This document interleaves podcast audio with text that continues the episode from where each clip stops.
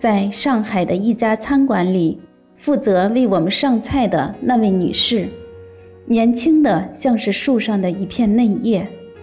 她捧上蒸鱼时，盘子倾斜，腥膻的鱼汁鲁鲁莽莽地直淋而下，泼洒在我搁于椅子的皮包上。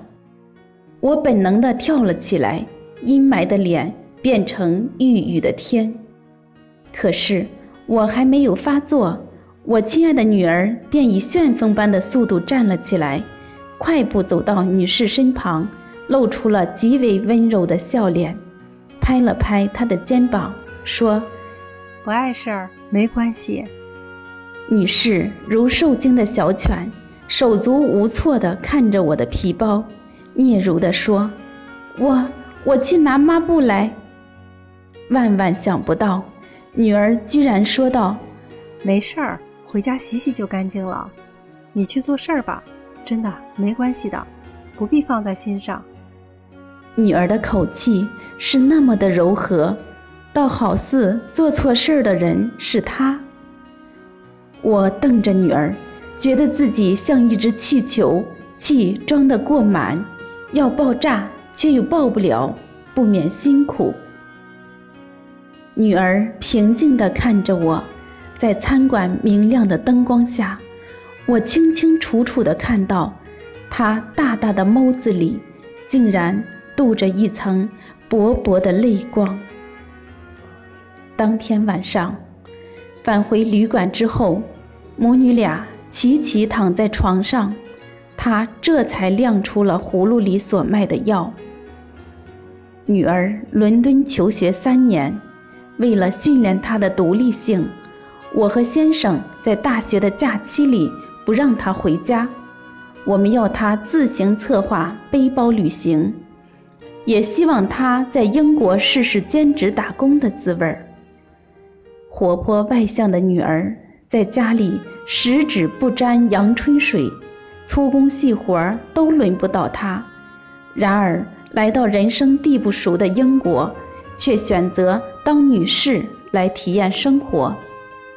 第一天上工便闯祸了，他被分配到厨房去清洗酒杯。那些透亮细致的高脚玻璃杯，一只只薄如蝉翼，只要力道稍稍重一点，便会分崩离析，化成一堆晶亮的碎片。女儿战战兢兢。如履薄冰，好不容易将那一大堆好似一辈子也洗不完的酒杯洗干净了，正松了一口气时，没有想到身子一歪，一个踉跄撞倒了杯子，杯子应声倒地，哐啷哐啷，连续不断的一串串清脆响声过后，酒杯全化成了地上闪闪烁烁的玻璃碎片。妈妈，那一刻我真有坠入地狱的感觉。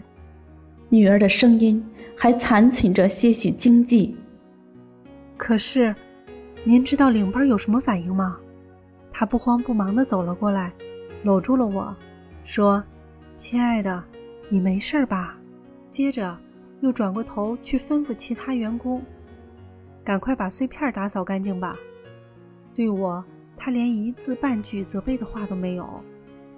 又有一次，女儿在倒酒时不小心把鲜红如血的葡萄酒倒在顾客乳白色的衣裙上，好似刻意为她的衣裙上栽种了一记残缺的九重阁。